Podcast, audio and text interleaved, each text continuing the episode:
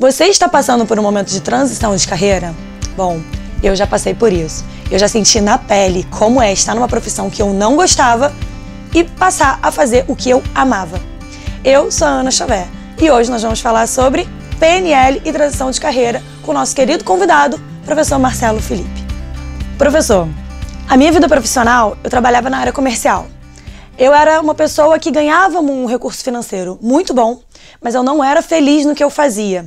Isso é muito comum. Acredito que muitas pessoas que estejam vendo esse vídeo estejam passando pela mesma situação.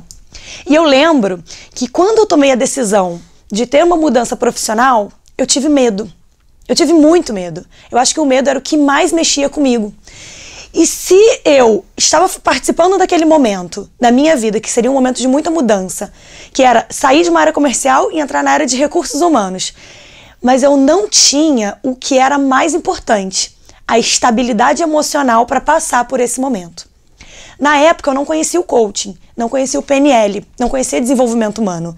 Na verdade, eu não dava importância. Era como se a minha visão não focasse naquilo. E eu senti muita dificuldade. Queria te perguntar, o que, que você acha do autoconhecimento, da programação neurolinguística e do coaching para as pessoas que têm esse conhecimento e vão participar de uma transição de carreira, diferente do que eu vivi?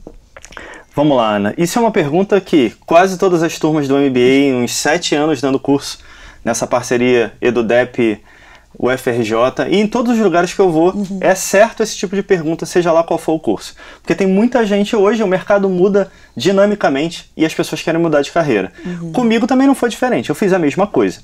E a base dessa mudança de carreira é o que você falou estabilidade emocional. Que eu vou mudar a palavra para estrutura emocional. Uhum. Porque a gente até planeja, a gente até pensa e a gente até começa a organizar. Mas quando a vida testa, a gente fica no teste porque você começa a duvidar de você. Uhum. Então, uma série de parâmetros que a gente tem que considerar nisso. Por exemplo, a gente cria uma determinada carreira e cria uma base naquilo. Na minha carreira, por exemplo, eu sou engenheiro de telecomunicações, trabalhava na área de tecnologia, na área de negócios, na área comercial, uhum. na área de consultoria. E ganhava bem, tinha uma carreira, era reconhecido nisso. Daqui a pouco eu quero dar treinamento. Você que está em casa, no trabalho, na rua me assistindo, dá uma, olhinha pro, dá uma olhada pro rostinho do rapaz aqui, volta 13, 14 anos atrás Imagina, quem fazia o que eu fazia de treinamento e coach, quando eu comecei nessa área de treinamento e coach, normalmente tinha o dobro da minha idade, teoricamente. E era o que eu mais escutava. Uhum. Então, além de ter um peso, de ter uma carreira que já tinha um sucesso, é óbvio que eu estava crescendo, uhum. mas eu já tinha uma estabilidade, porque as pessoas conheciam o meu trabalho, eu escolho uma carreira onde as pessoas que trabalhavam com isso têm mais idade do que eu, e aí tem um monte de história dessa, a gente tiver tempo a gente conta umas dessas aí. Legal. E Dentro disso, eu descubro que é isso aqui que eu amo. Não é mais isso. Uhum. Primeira coisa, para você que está nos assistindo, para você levar em consideração. Não importa qual é a tua carreira base, ela sempre tem estrutura de apoio e até de financiamento para te ajudar no que você quer fazer. Então isso uhum. aqui nunca se joga fora. Sempre se reaproveita, se recicla para aproveitar aqui. Essa é um ponto que até muitos coaches não levam em consideração. E muitas pessoas que querem mudar também não. Elas pegam isso e falam: enchi o saco desse negócio, joga fora.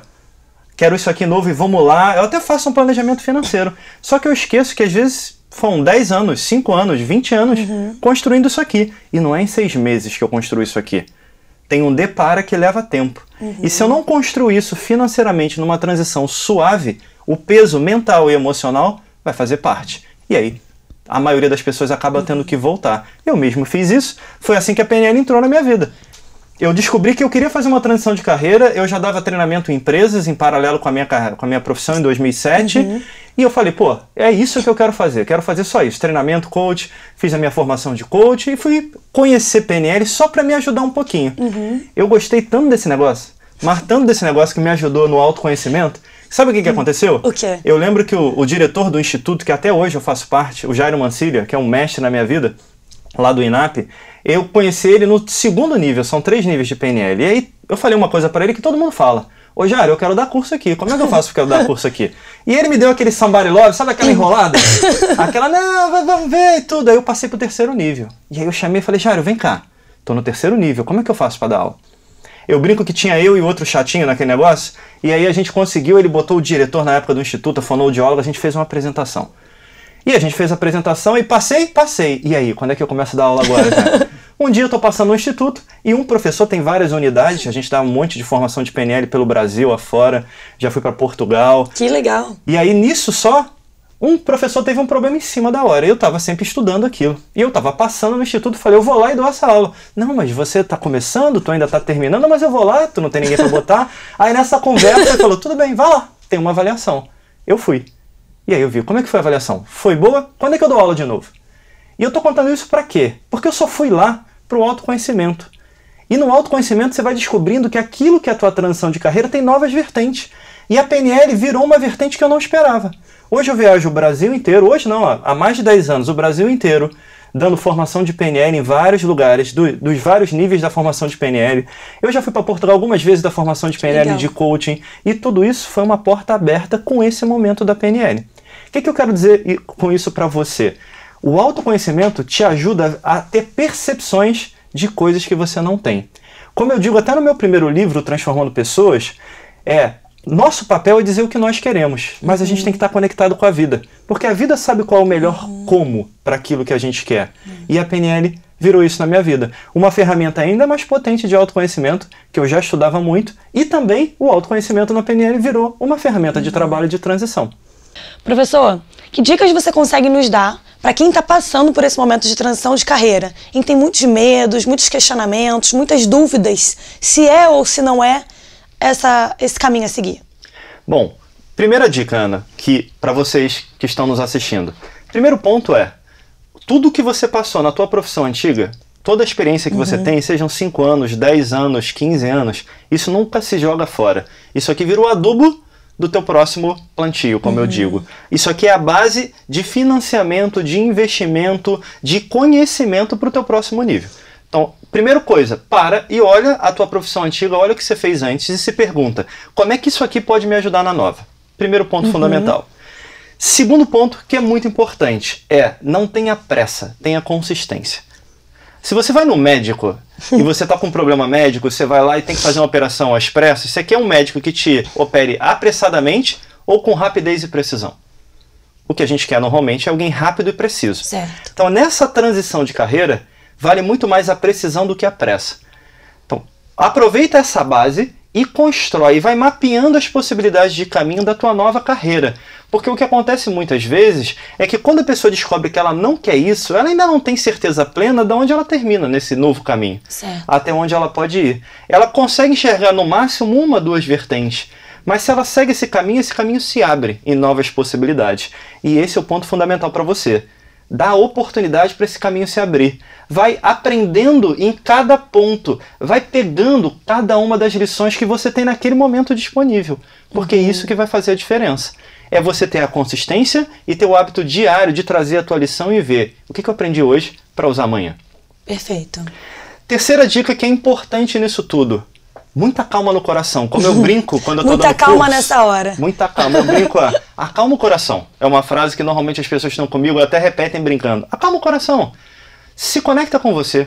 Olha uhum. para você e vê se o novo caminho é o que você quer. Porque isso depende do teu perfil. Na minha vida, por exemplo, só como fator de exemplo. Ah, eu quero ser coach? Quero. Eu quero trabalhar com PNL? Quero. Mas eu sou um ser humano muito dinâmico, cheio de energia. Se eu ficar fazendo uma coisa só, eu vou ficar maluco. Então hoje eu escrevo livro, eu dou formação com certificação internacional em PNL, em coaching, em hipnose, eu dou treinamento em empresa, faço coaching executivo, faço coaching de vida, eu participo de alguns outros trabalhos em paralelos, porque isso me ajuda. Só que isso faz parte do meu perfil. Eu só preciso fazer isso de forma estruturada, sem perder o foco, com início, meio e fim. Então você que está nos assistindo, pensa nisso. Quais são os pequenos, pequenos caminhadas, passos, saltos que você pode dar, mas saltos dentro da proporção que você aguenta, com início, meio e fim. Transforma isso num pequeno cenário para você experimentar. Porque às vezes você vai descobrir que nessa transição não é uma coisa só que você quer fazer, como é o meu caso. Segundo, ser empreendedor e autônomo nesse mundo não é muito fácil. É verdade. As pessoas às vezes, eu quero ser coach, eu escuto muito isso. Eu trabalho com isso há uns 11 anos, mais especificamente de coach, de uns 4 anos para cá tá na moda, eu quero ser coach. Tem um monte de gente querendo ser coach. Verdade. E a pessoa faz uma conta assim: vamos imaginar o cenário do coach. Não, eu tenho 4, 5 clientes que me pagam X, isso me dá X por mês, então eu já posso fazer minha transição de carreira. Uhum. Enganado. Não é por aí. Esses clientes vão mudar mês a mês, de dois em dois meses. Você consegue manter essa rotatividade sem perder o teu fluxo de faturamento? Então tem muitas variáveis nesse caminho. Por isso, faz pequenos passos ou pequenos saltos com início, meio, fim e experimenta. A experimentação vai trazer a sua resposta. Você está passando por um momento de transição de carreira? Conta para mim aqui nos comentários. Quero saber qual momento você está vivendo. A gente se vê no próximo vídeo.